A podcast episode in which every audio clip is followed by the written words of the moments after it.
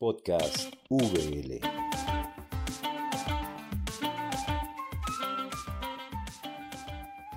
Muy buenas a todos y a todas. Muchísimas gracias por acompañarnos el día de hoy. Este es el podcast de la Universidad Bíblica Latinoamericana.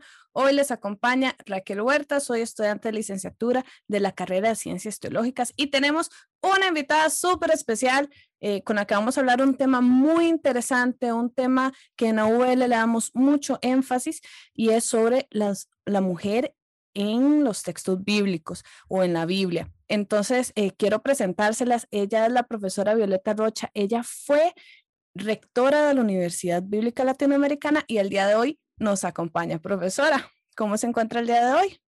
Hola, saludos, gracias Raquel y gracias al VL por la invitación. Eh, saludos desde desde la calurosa Managua, así que Actualmente brindo algunos apoyos a conferencias o cursos de manera virtual con algunas instituciones, pero estoy jubilada, pero ha sido también un tiempo de mucha productividad y de posibilidades de seguir investigando. Así que un placer estar contigo. Muchísimas gracias más bien por aceptar la invitación. Y es que la profesora también bueno, en, la, reunión de preparación de este, me contó muchas cosas, muchos temas que podemos tratar. Vamos a ver si el tiempo nos da. Y es que vamos a tratar este tema que hablamos de la mujer, ¿verdad? Y, y yo estoy muy intrigada porque se ha dicho mucho de la mujer, en las iglesias se predica y se habla mucho del papel de la mujer y el papel del hombre y muchas cosas. Entonces, empecemos por lo básico, para empezar de una vez con el tema y que el tiempo nos rinda. ¿Qué es lo primero que tenemos que tomar en cuenta para poder hablar de la mujer en la Biblia? Bueno, lo primero que habría que decir es que hay que hablar de las mujeres en la Biblia, en plural. Encontramos una diversidad de mujeres que van desde la mujer sabia, de la mujer esclava, la hija, la esposa, la profetisa, la cantora, eh, la mujer que es consultada por algunos reyes para saber qué va a pasar. Eh, están las diaconisas en el Nuevo Testamento, las líderes, las que administran las iglesias domésticas, están las reinas. Y esto quiere decir que no podemos tampoco encasillar en la acostumbrada tendencia de decir buenas y malas, porque hay una clara necesidad de poner ejemplos, ¿no? Para lo negativo y para lo positivo. Entonces, generalmente se hace esta división. O ver a las mujeres en una oposición o polaridad únicamente hombre-mujer. Por lo tanto, hablamos de mujeres. Yo creo que esa es una de las cosas importantes a decir. Bueno, entonces, las mujeres en la Biblia es correcto. Ok, entonces vamos a hablar, de hecho vamos a, tratar de, de, hablar de, de, toda esta gama de mujeres que hay tanto en el Antiguo Testamento como en el Nuevo, por lo menos el, el papel de ellas, ¿verdad? Este, un tema muy interesante, usted me decía que había una, una relación muy fuerte entre las mujeres y los distintos poderes, ¿verdad? Entonces, tal vez podamos contar un poquitito y explicar esta relación porque me pareció sumamente interesante. Bueno, podríamos decir de que generalmente como hay una tendencia a invisibilizar la presencia de las mujeres, pero también sus acciones en el texto bíblico, y eso tiene sus razones. Muchas veces está relacionado con el canon que utilizamos con la Biblia que tengamos de preferencia, pero también tiene mucho que ver con toda la historia de la interpretación bíblica, que menciona algunas y oculta a otras y por supuesto está lo que llamamos cómo se reciben esos textos. Y es ahí donde también, además de la invisibilidad en la recepción de estas mujeres de la Biblia, hay una gran debilidad. Es decir, cómo se reciben estas historias. Y para que se reciban, pues simplemente también hay que no solamente leer la Biblia, hay que, hay que saber eh, cómo ubicar algunas situaciones que viven estas distintas mujeres y también entendiendo que estas mujeres em, generalmente se las entiende con falta de poder, es decir, son mujeres que no tienen poder. Sin embargo, eh, hay un elemento que ha llamado la atención y esto no es nuevo, ya tiene algunas, algunas décadas en el trabajo, sobre todo un trabajo eh, importante sobre el Pentateuco de las mujeres y también hay otros más donde se muestra que las mujeres eh, hacen uso de el poder que pueden o que tienen en distintas circunstancias y que esto generalmente pasa por la corporalidad, es decir, los cuerpos de las mujeres.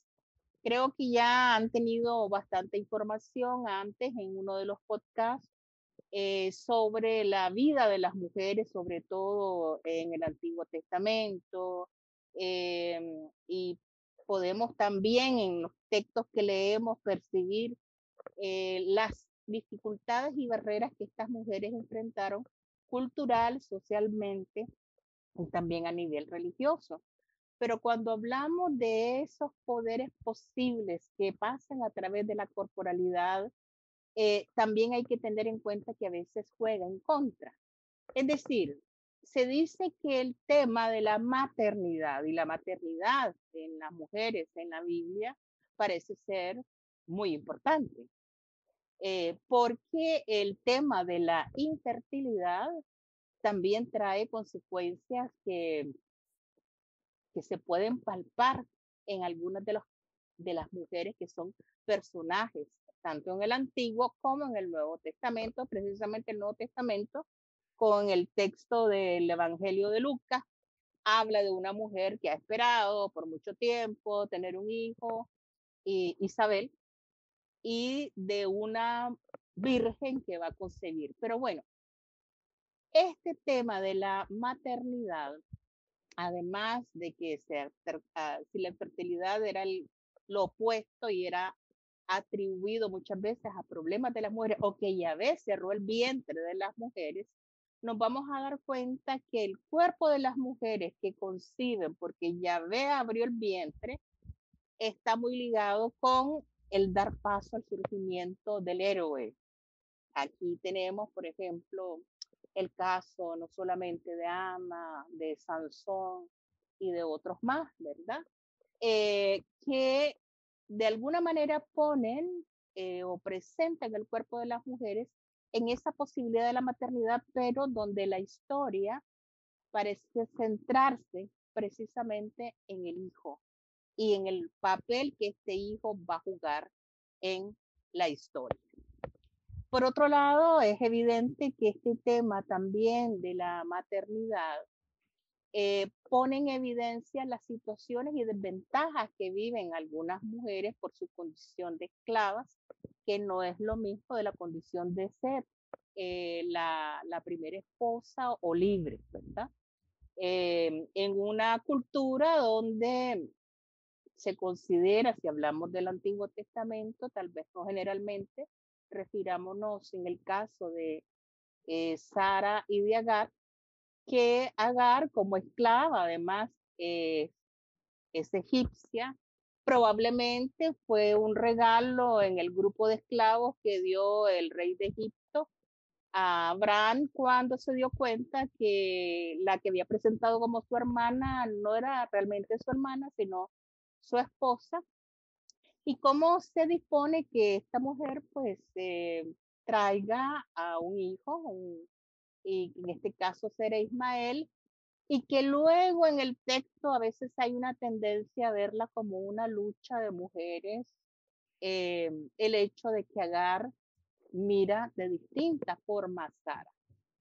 Y probablemente aquí, aunque no es tal vez la única interpretación, habría que pensar cómo una esclava que ha vivido esa situación y esa experiencia de alienación eh, de, alguna manera, de alguna manera puede sentir un cierto empoderamiento con un hijo y, eh, y que ese hijo es confirmado y ella es confirmada en el desierto por Yahvé casi con la misma promesa que Abraham. Entonces, eh, todas estas situaciones que pasan por el tema del cuerpo, la maternidad, la esterilidad, pero también los cuerpos vistos como eh, instrumentalización política en relación a los poderes de la época. Eh, los cuerpos también vistos o deseados por la mirada masculina y tomados por ellos. Y allí pues tenemos algunos ejemplos, ¿verdad? De David que ve en la azotea a Betsabé y la toma. Em, o digamos el caso de algunas eh, reinas que en esta tensión por el poder también van a ser consideradas las villanas, como el caso de Atalía o de Jezabel, eh, que nos dicen que este tema del cuerpo eh, pareciera que en algunos casos, en algunas mujeres del Antiguo Testamento, eh, da lugar a una serie de eventos o de respuestas en situaciones críticas que vive el pueblo o de situaciones en las cuales las mujeres tienen que tomar acción, mismo si esto es visto de mala manera. Y como decía alguien en una clase hace un tiempito, pero es que eso quiere decir que el fin justifica los medios. Hablábamos ese día de Tamar, que se viste como prostituta eh, para lograr tener descendencia de su suegro, ya que le había negado al último hijo para cumplir la ley del levirato. Entonces, no sé si, si esta expresión de esta persona que dijo, pero es que el fin justifica los medios, ¿no es eso también una cuestión donde la moral tiene que decir algo al respecto? Porque generalmente también leemos los textos con ese filtro, sin eh, poder eh, escarbar un poco más en cuanto a los contextos en que estos textos se desarrollan. Bueno, aquí estoy apuntando un montón de cosas porque me vinieron muchas, muchas, muchas ideas a la cabeza. Eh, con respecto a la maternidad y a las esclavas, este, me acordé inevitablemente del caso de Raquel y Lea y esta lucha que se ve en, o, por lo menos así lo, representa o lo ve, lo presenta el texto bíblico, ¿verdad? Donde Raquel no puede tener hijos, entonces le da la esclava, la esclava da hijos, entonces Lea pide para tener más hijos y entonces cuando ya no puede da a su esclava para tener, y es como, como una competencia por tener hijos, tanto así que terminan por lo menos 12, 12 varones por ahí, ¿verdad? Entonces, eso me, me, acordó mucho, me acordó mucho también cuando hablábamos de la mujer eh, y del cuerpo de la mujer, me acordé mucho de Dalila y de Sansón, y cómo Dalila utiliza su cuerpo como herramienta, o por lo menos, insisto, así lo muestra el, el texto bíblico, ¿verdad? Muy, muy interesante. En mucho tiempo vamos a hacer un podcast eh, con una estudiante que trabajó la imagen de Dalila, muy interesante, este, el resultado de la tesis de, de esta estudiante de la universidad, pero eso viene después. Y luego también quiero hacer una pequeña nota. Usted mencionó ahora de que en, un, en otro podcast hemos hablado acerca de eh, un poco del papel de la mujer y para los que no lo han visto es el podcast número uno, fue nuestro piloto, fue el podcast de eh, la mujer en el Antiguo Testamento, el papel de la mujer en la religión del Antiguo Testamento. Lo grabamos con la rectora actual, que es la profesora Elizabeth Cook. Eh, si no lo han escuchado, eso solo está en audio, es buenísimo. Entonces, esto nos va a ayudar, nos ayuda mucho también a entender un poco casualmente lo que estamos hablando ahora, ¿verdad? Porque yo le contaba a la profesora Violeta y yo le decía que la Biblia fue escrita por hombres y para hombres. Entonces, por lo general, las imágenes femeninas que aparecen es la imagen vista de un hombre, no necesariamente de una mujer. ¿Verdad? Y este, antes de entrar a hablar ya específicamente de las mujeres en el Antiguo Testamento, este, me gustaría que hablemos, bueno, o tal vez la mencionamos, em, ahorita hay unas relecturas muy interesantes acerca del libro de Ruth y de la imagen de Ruth, ¿verdad? Y, y esta, esta imagen tal vez no es tan dulce o esta relación entre Noemí y Ruth tal vez no es tan dulce como se muestra. Entonces es muy interesante cómo las relecturas feministas o mm, ecofeministas o muchas otras han hecho que podamos ver los personajes desde otras dimensiones, ¿verdad? Entonces, y tal vez podamos mencionar algunos, algunos ejemplos por ahí. Entonces, tal vez eh, hablemos un poquitito de la mujer en el Antiguo Testamento, porque Antiguo Testamento abarca demasiados años y Nuevo Testamento, el papel de la mujer varía un poquitito, por lo menos lo vemos, vemos muchas mujeres acompañando a Jesús. Entonces, eh, hablemos primero del Antiguo Testamento, cómo se ve la mujer en, estos libros, en, este periodo tan largo. Bueno, lo primero tal vez que habría que decir que no leería esos textos como una competencia de quien tiene más hijos, qué sé yo, hay que leerlo en el, en el contexto de la cultura que tú has señalado patriarcal, donde el tema de la descendencia ligado al tema de la tierra es sumamente importante. Eh, y sobre todo si son hijos varones. Y por supuesto también ese texto se las trae, como se dice popularmente, porque es una esposa amada y la otra no tanto, ¿no? Em, y eh, también ellas, en algún momento, la que no puede tener hijos, da a su esclava para que tenga, para que tenga hijos. Entonces se dice de, estamos hablando, ¿verdad? De Jacob, y mencionaba de los 12 hijos, pero generalmente eh, nos olvidamos de Dina, que es su hija, ¿no? Sí, y, y, ahí está Dina, que por eso mencioné 12 varones, porque Dina tiene una historia muy interesante eh, eh, que va a ser muy, muy trágica para ella y para su hermano, ¿verdad? Pero por eso mencioné los 12 varones que son los más famosos, digamos, o, ya los, los 12 hijos de donde van a salir las 12 tribus famosas de Israel.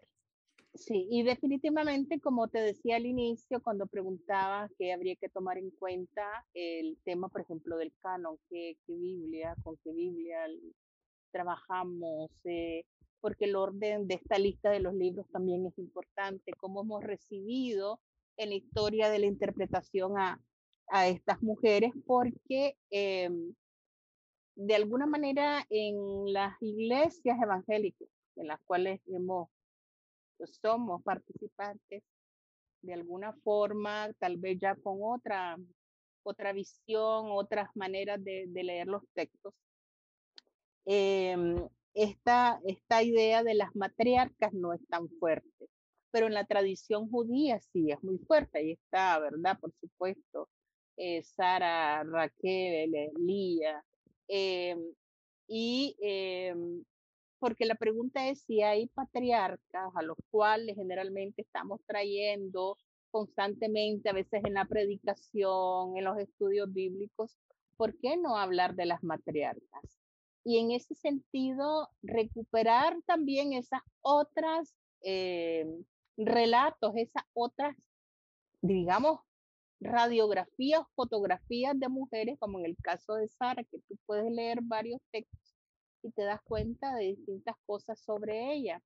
Em, eso creo que es un desafío muy grande, igual que, que ver o reconocer también a las mujeres como partícipes en esa historia de la salvación, em, que está muy ligada también a las resistencias, a la disidencia e inclusive a la desobediencia de las mujeres en, en algunos momentos de la historia precisamente eh, en un medio donde eh, las leyes son demasiado eh, encerrantes o clausurantes para ellas. Ahora, tú mencionabas ahora el libro de Ruth, ¿verdad? por supuesto, hay una diversidad de maneras de leer el libro de Ruth y un poco a veces superar la lectura romántica del texto no está de más, porque en Ruth también está el tema de la maternidad, pero al final del libro nos indica que la descendencia es, es puesta en las rodillas, que era la otra costumbre de la época, de Noemí. La descendencia al final, el hijo, es de Noemí. Entonces nuevamente nos preguntamos sobre este tema de los cuerpos y, sus poderes, ¿verdad?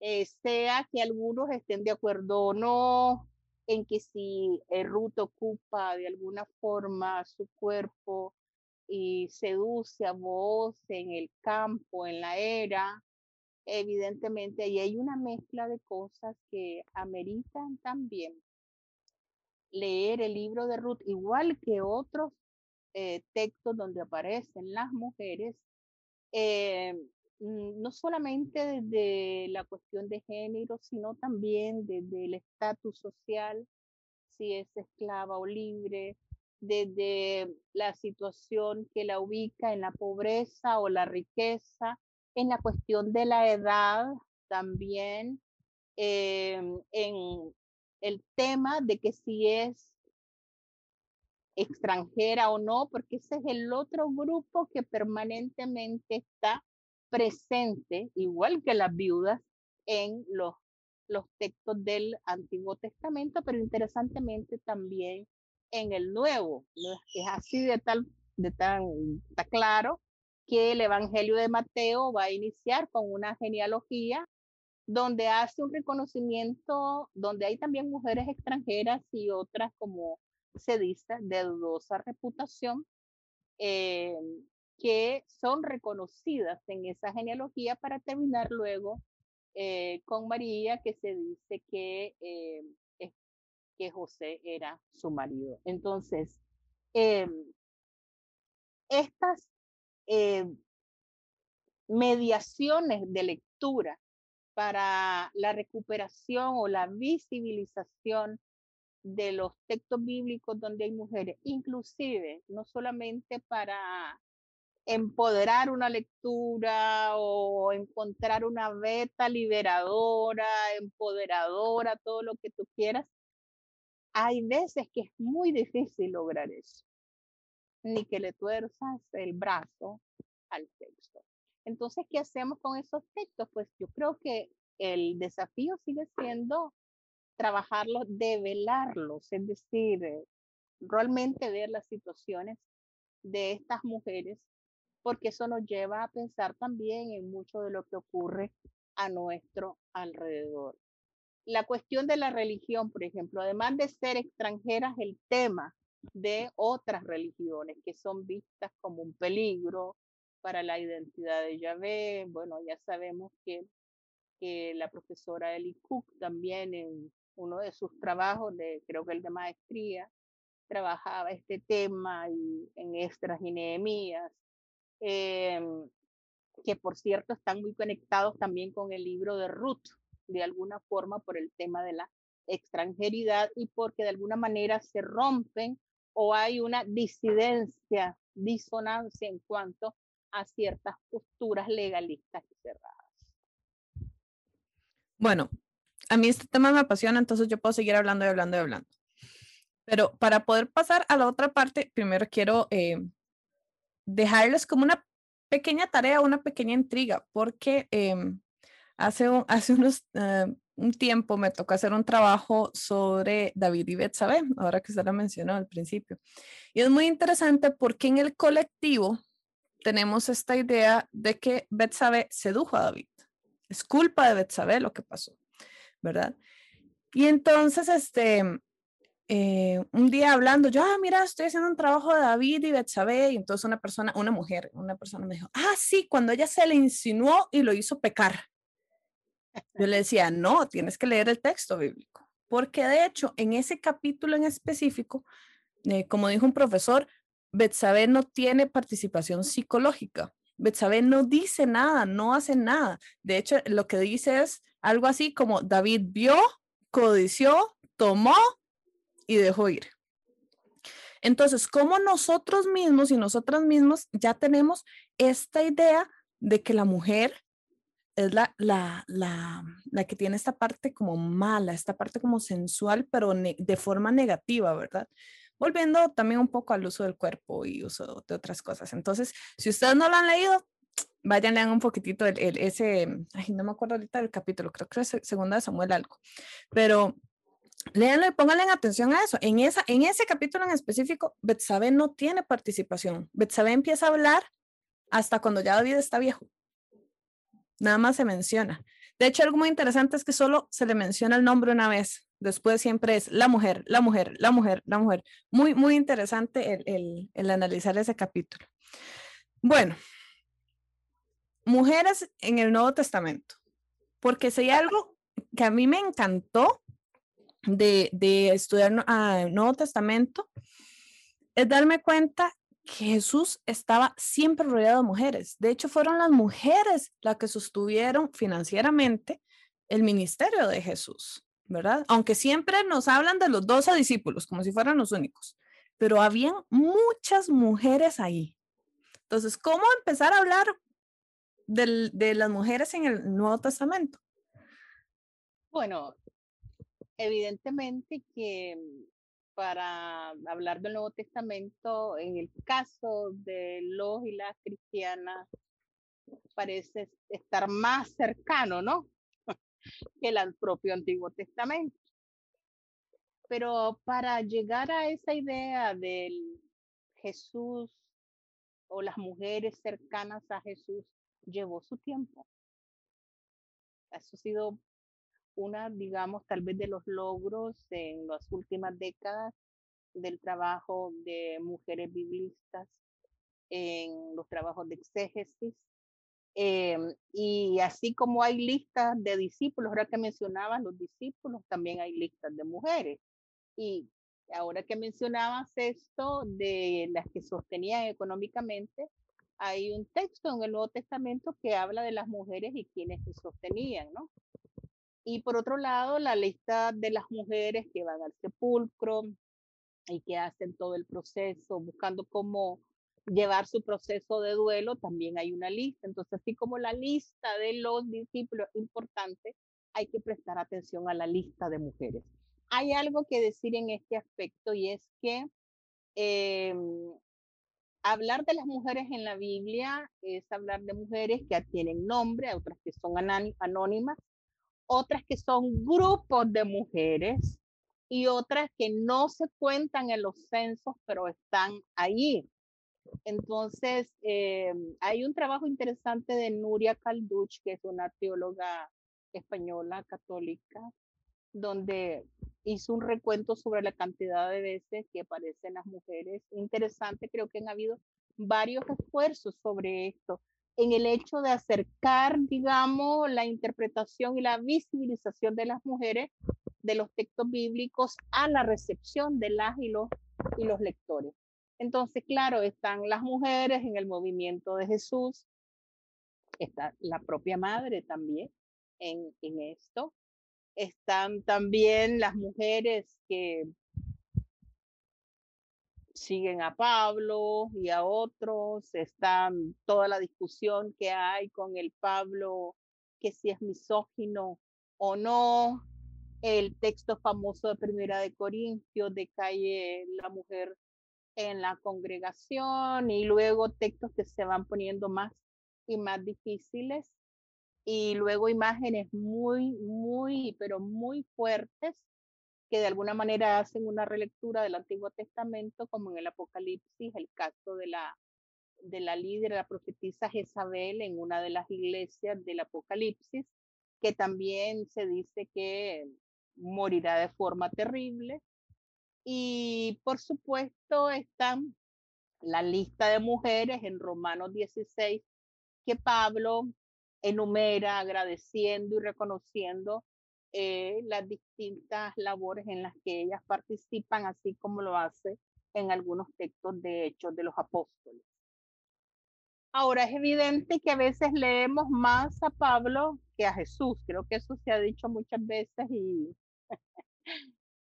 como hija de pastor y como una persona que ha estado mucho tiempo en la iglesia, hablo de mí, pues hemos escuchado a veces más de Pablo que de Jesús.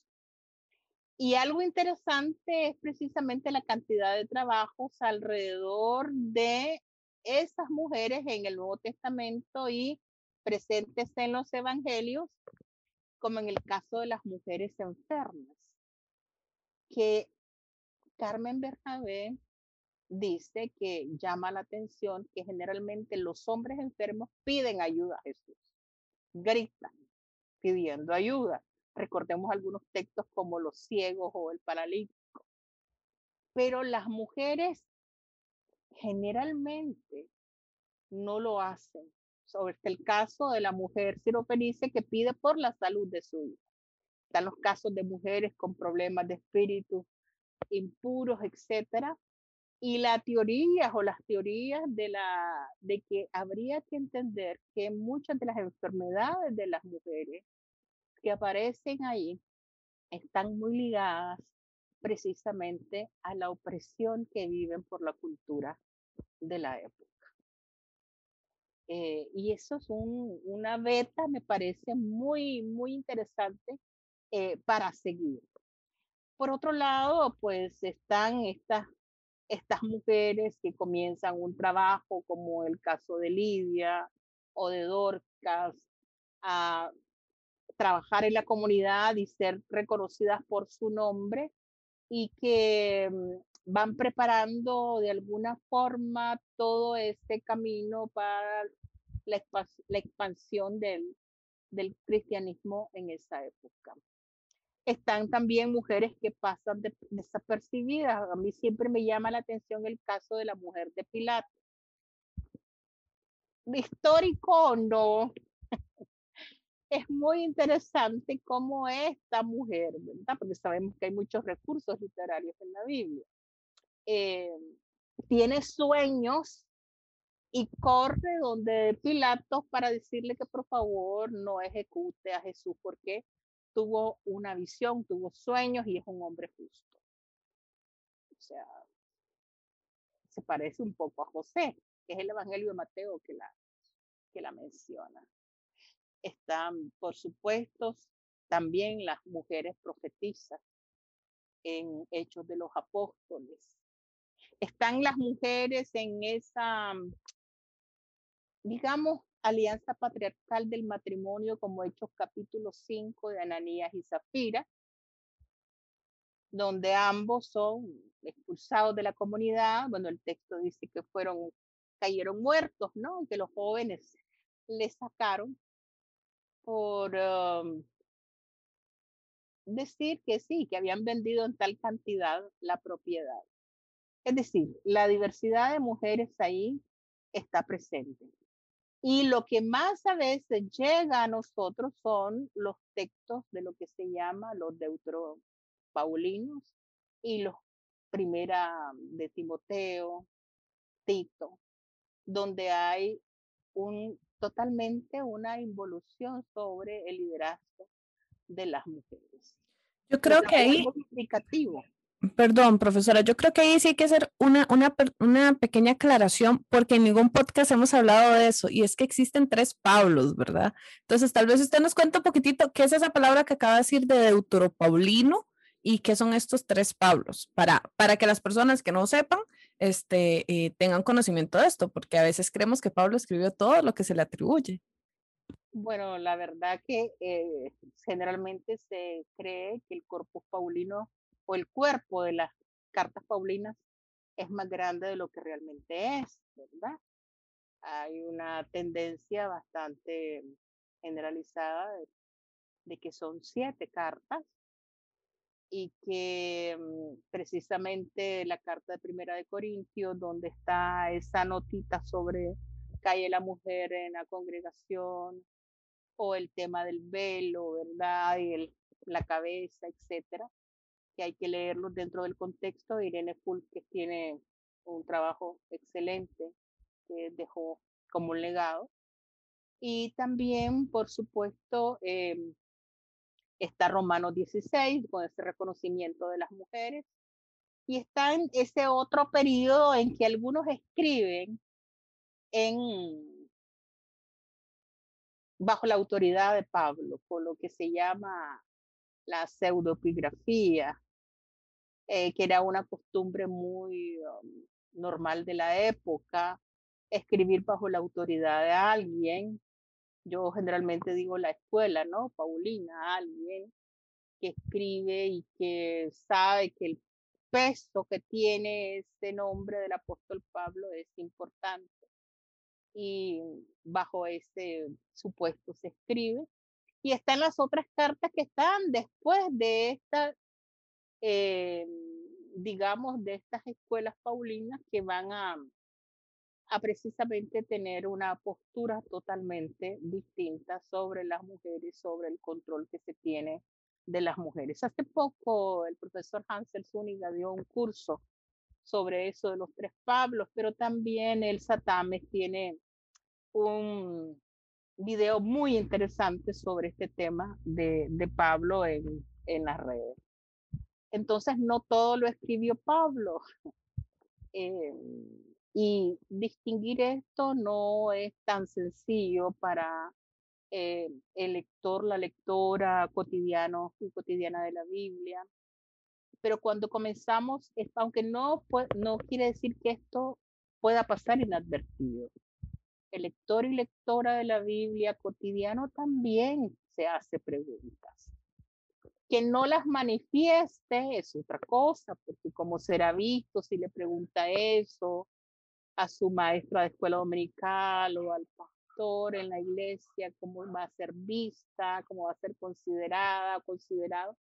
Y van quedando las preguntas allí hasta que de repente tenemos la oportunidad de dar el salto para, para plantear eso. Entonces, ¿cómo es posible que de una fórmula que se dice que se ocupaba en los bautismos como Gálatas 328, donde dice que no hay judío ni ciego, ni hombre ni mujer. Eh, luego se va eliminando esto de hombre y mujer a tal punto que no queda nada de esa afirmación de Gálatas y que va a dar soporte a esa exclusión de las mujeres en, en los liderazgos de la, de las instituciones que se van ya constituyendo. Entonces, sí, hay una diversidad de mujeres también en el Nuevo Testamento, con dificultades, también con, con sabiduría, con distintas maneras también a veces de lograr lo que quieren, como la mujer con el flujo de sangre, que va allí abriéndose paso entre la multitud o la misma sirofenicia que dice, aún los perrillos pueden comer las migajas de los amos dándole la vuelta a algo que difícilmente podía darle vuelta porque era, era muy fuerte y muy, muy excluyente. Profe, antes de seguir con el tema, me gustaría este, decir dos cositas a las personas que nos están escuchando. La primera es que si usted tiene alguna duda o comentario de lo que estamos hablando en este momento, por favor déjenos sus comentarios abajo. En algún momento eh, nosotros vamos a contestar.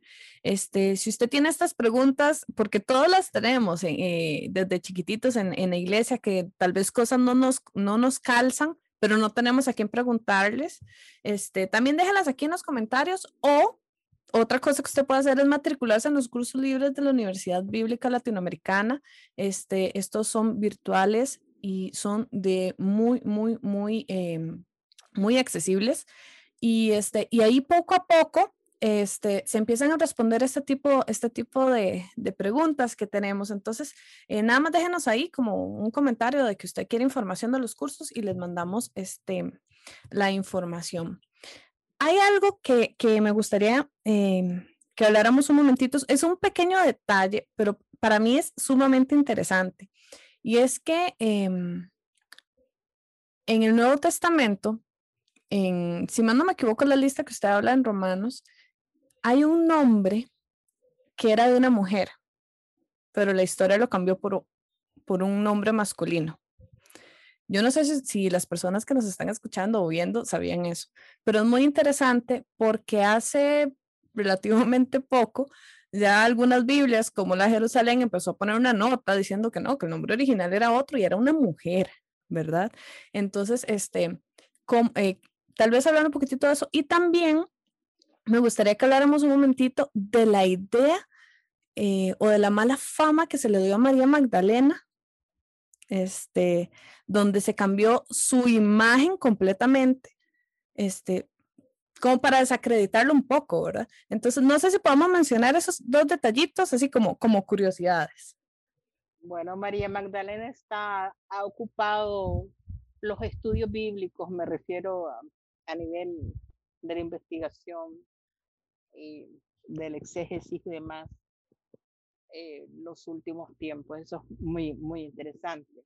Bueno, si me, te referís al caso de Junia, estaba tratando de hallar aquí Romanos 16, pero bueno, el caso de, de, de Junias, eh, que generalmente se había traducido como, o sea, que se entendía como, como hombre, ¿verdad? Pero que tal como tú apuntas, es, es mujer. ¿Por qué? Porque aquí habría que ver también el tema de las traducciones, ¿verdad? Y no nos referimos únicamente a las traducciones actuales. Esto de las traducciones tiene mucho, mucho tiempo, pero ya también tuvieron, creo yo, yo no he visto todos los podcasts, eh, algo sobre eso, ¿no? Esto es una práctica muy, muy vieja eh, y que probablemente responde también a, a una manera de invisibilizar algunas, algunas mujeres o probablemente a otras cosas más. Pero sí, está, está dicho, ¿no? Que es, que es una mujer. Y también está muy ligado al cargo que ella, que ella ejercía, ¿no? Un cargo de autoridad. Eso probablemente también es el otro problema porque igual que en el Antiguo Testamento, el tema de los cuerpos, las autoridades y los poderes está muy presente en el Nuevo Testamento.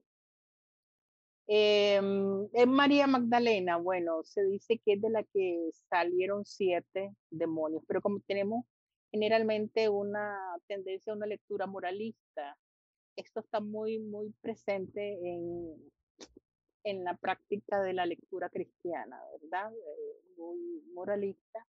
Generalmente todo esto lo asociamos con, si son siete pecados y es la plenitud del, pecado, pues tiene que ser también sexual, porque em, siempre ubicamos eso, ¿no? Como, como en una jerarquización, como una de las cosas más terribles, ¿no? Y luego pues hay siempre una tendencia a confundirla con las otras mujeres que aparecen allí o la que lavó, la pecadora que lavó los pies de Jesús con sus lágrimas, etc. Entonces allí también entra en juego, igual que en el caso de Junio, de Junia probablemente, en el caso de María Magdalena, el tema de la tradición. Eh, y que está muy ligado, por supuesto, a la interpretación y a la recepción. En esa tradición de larga data, es evidente que el nombre que aparece en los evangelios, sobre todo en este ciclo de la pasión, muerte, resurrección, es María Magdalena. Eh, es más, el apócrifo también de, de María y donde pone a María como la que más bien enseña a los discípulos, la ilumina y tiene una relación muy cercana con Jesús, eh, es algo que, que también se ha tomado en cuenta, porque aunque no sea canónico y nosotros y nosotras trabajamos con los canónicos, eh, hay una tendencia a desvalorizar lo que venga de otro lado. Eh, esa figura de la líder, de la cercana, la íntima de Jesús, la que instruye a los apóstoles, léase a Pedro, por ejemplo, ¿no? Y el Evangelio es muy corto, pues realmente dice mucho. Durante algunos siglos se la va, mm, después de que tiene mucho reconocimiento, después se la pone como en un claustro para decir, no, ella tiene, tiene una dudosa reputación, eh, se quiere inclusive de alguna manera borrar, porque hay todo una, una, incluso las artes y todo lo demás, y la iconografía con María Magdalena, hasta hace realmente no mucho tiempo que nuevamente esta imagen de María Magdalena se rescata para eh, hablar de ella, inclusive como la apóstola, apóstola apostolorum, como dicen, ¿no? Y uno de los papas evidentemente levanta, no sé, la Iglesia Católica probablemente maneja mejor todo esto, pero eh, hace un reconocimiento y se fija, bueno, hay un día también de celebración por María Magdalena. Y eh, el año pasado estuvo lleno de actividades en torno a María Magdalena y todavía hoy, o sea, inclusive ustedes tuvieron algo, ¿no? Hace poco con una de las expertas en el tema eh, sobre esto.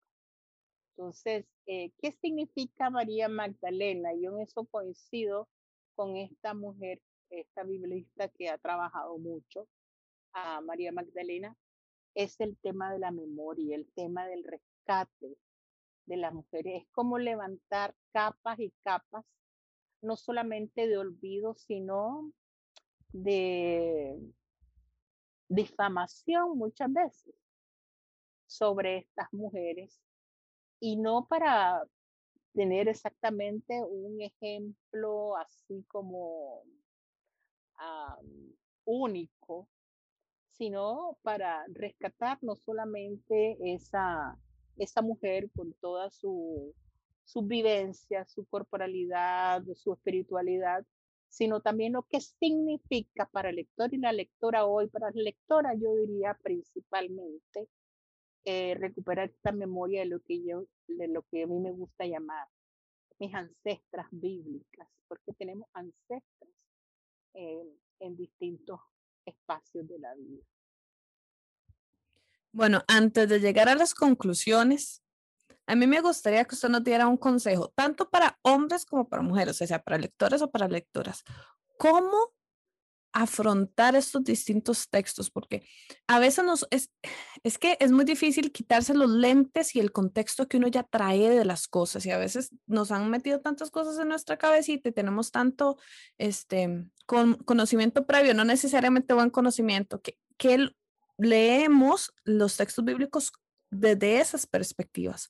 ¿Cómo hacer para empezar a tratar de leer el texto de una forma más positiva, más asertiva, especialmente pensando en, el tema de visibilizar a estas mujeres y sus papeles. ¿Qué, consejo nos daría usted como profesora y especialista? Bueno, lo importante es esa relación de lectora y Biblia, ¿no? Es decir, pensar en ese texto bíblico diverso, plural, que la Biblia, interlocutor. Eh, como ese texto que no tiene todas las respuestas, porque yo tampoco a veces tengo todas las preguntas. Y porque, mm, como dice un biblista puertorriqueño, hay una distancia enorme entre la orilla en la que yo leo el texto bíblico y esta orilla en el, este triángulo que es Nicaragua en medio de Centroamérica y la orilla del Mediterráneo con una cantidad de años y de diferencia y de cultura. Entonces, creo que es un poco esa relación, hay como que retrabajar esa relación con la Biblia porque hay también mucho desencanto y eso hay que reconocerlo. Em, es un libro que que a veces ya no, no, atrae a las personas ni por, puede resultar interesante alguna cosa distinta que oyeron sobre las mujeres a la que aprendieron, pero se perdió esa conexión. Lo otro es que cuando vemos y reconocemos de que las problemáticas que vivimos las mujeres hoy. Siguen presentando los problemas de la violencia que también encontramos en los textos bíblicos, la violencia sexual como encontramos también en textos del Antiguo Testamento, el tema de los cuerpos y el control de los cuerpos, eh, con toda la lucha que tienen por los derechos sexuales y reproductivos, por ejemplo, Em, cuando te das cuenta que el tema de la pobreza, donde las mujeres son las más pobres entre las pobres, pero además el tema y la realidad de la discriminación, no solamente por género, sino por etnia, por razones eh, económicas, sociales, por eh, tu orientación sexual, etcétera, te das cuenta de que de alguna manera se puede establecer un puente para conocer un poco más ese mundo en el cual las mujeres tuvieron que inclusive recurrir a lo que llamamos simpáticamente triquiñuelas para poder salir adelante, otras que no lo lograron, otras que lo lograron a un gran costo. Y em, de esa forma desde donde yo estoy situada, voy a la Biblia, me encuentro con esas mujeres, con esos hombres también, y supero la lectura superficial o de hecho ya lo leí tantas veces, porque no es fácil ir como con una página en blanco, vas siempre ya con algo que escuchaste del texto pero dejarte sorprender por el texto, como se ha dicho en algunas ocasiones, reencantarte nuevamente con esto, para luego, además de informarte, poder ir nuevamente a la vida y ver qué mensaje o qué podemos llevar de esas experiencias lejanas y a la vez cercanas por las situaciones que vivimos las mujeres eh, pueden ser una posibilidad de lucha y de mantener las resistencias, la fe en medio de un mundo que no es empático con las mujeres. Bueno, la verdad que no es empático con casi nadie, pero más con las mujeres y la niñez, diría también. Y poder pensar que hay posibilidades de construir algo algo distinto y donde me reconstruyo yo. Porque yo creo que esto empieza también por una. Siempre estamos pensando que la relectura bíblica es para los demás, a las demás, pero pasa por una misma, por uno mismo, para también desarticular y desmontar algunas ideas y prácticas también patriarcales que podamos tener. Profesora, muchísimas gracias por esa reflexión, que en realidad terminó siendo una conclusión. Ya le iba a preguntar por las conclusiones, pero me parece que esas reflexiones que usted acaba de hacer están, están sumamente interesantes para tomar en cuenta nosotros. Y qué importante eso de que en realidad el cambio empieza por mí. Soy yo la que tiene que empezar a reconstruir y a partir de eso empezar a buscar otras soluciones afuera. ¿verdad? Que todos tenemos esta idea o por lo general tenemos la idea de tienen que cambiar los demás para que el mundo cambie y a veces no, es, el cambio empieza por uno. Me pareció maravilloso. Como siempre, el tiempo eh, nos está jugando en contra. No sé si tienes algunas palabras finales para decir, aunque insisto, lo que está acaba de decir me sonó, bueno, me parece un cierre maravilloso, pero no sé si quiere eh, mencionar algo más sobre la mujer, las mujeres eh, en la Biblia, este, y con eso y tendremos que cerrar este podcast de hoy porque se nos está yendo el tiempo. Bueno, solamente decir que este tema de las mujeres en la Biblia ha ocupado el interés y la preocupación de muchas, inclusive de, la lucha por el sufragio, con la Biblia de las mujeres de Elizabeth Cady Stanton, ah, que salió casi a finales del, del, del 1800 y tantos. Es decir, tratando de encontrar y mostrar en los textos aquellos que hacen difícil la, la participación, la visibilización de las mujeres, aunada a una lucha como era el sufragio. Por supuesto, hay otros proyectos más. Hay, hubo un proyecto interesante, pero nunca vi la edición en español o en inglés, o no la conozco, de lo que se llamaba la Biblia en lenguaje justo, que la hicieron en Alemania mujeres, ¿verdad? Y hay otro proyecto que están haciendo ahí, Elisabeth Parmentier de Francia con otras y otro que también las algunas teólogas españolas, europeas y algunas de América Latina están participando precisamente con este tema de las mujeres o la Biblia y las mujeres. Es decir, ahí hay algo que seguir apuntando y seguir em, empeñadas y empeñados, ¿por qué no?, en seguir trabajando estos temas. Porque eso, eso tiene que ver con, con seguir, em, con tener las relaciones de la manera más justa posible, darle una oportunidad a este mundo y también a la iglesia de repensar la importancia de, de las mujeres en esta historia de la salvación, en la historia de las iglesias, en la teología misma, como autoras, productoras de teología y participantes de movimientos también en pro de eh, la equidad. Y muchas gracias, gracias, gracias, gracias. No, profesora Violeta, para mí ha sido un honor poder conversar con usted. Me encantaría poder seguir conversando. Tengo muchas preguntas, de hecho aquí tengo una lista bastante grande de preguntas, pero la dejaremos para otra ocasión.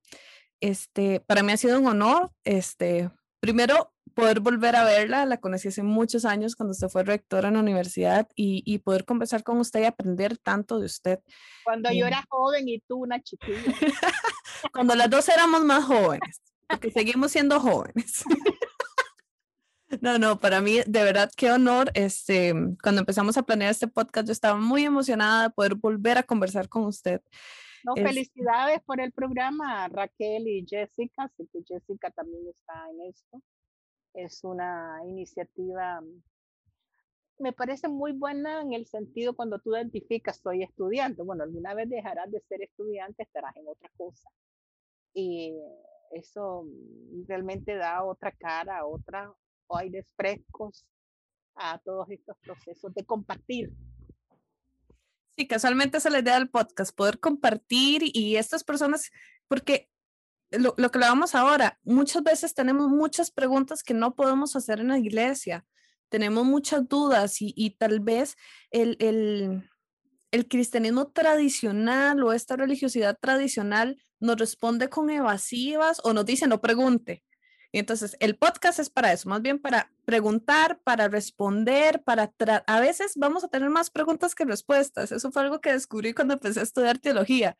Venía con preguntas y me di cuenta que eran preguntas muy básicas. Ahora tengo preguntas más grandes que tal vez no, no llegue a encontrar la respuesta, pero ahí vamos. Y, y, lo bonito es este camino de ir construyendo, de ir creando, de, de darnos cuenta que no hay una verdad absoluta, sino que hay muchas verdades y, y que ahí vamos, eh, que ahí vamos. Entonces, de verdad, profesora, qué honor. Este, aprovecho el momentito para agradecer a Jessica Mora, que es la persona eh, encargada de edición, a Karen Mamani, que es la encargada de comunicación y que es la que nos ayuda a que todo esto salga, eh, esté en el aire y esté en Facebook y todo, todo lo demás.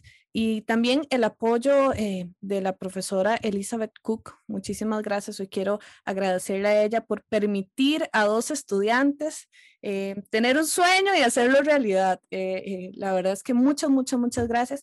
Y por supuesto agradecer a todas las personas que nos están viendo y escuchando porque no tendría sentido definitivamente sin ustedes. Ustedes son muy importantes para nosotros. Entonces, por favor, compartan este video, compártanlo en sus iglesias, permítanos llegar a más personas, no tanto por los likes, sino para poder generar ese conocimiento en las personas, para que las personas se den cuenta de que hay muchas cosas más allá afuera que solo lo que a veces aprendemos.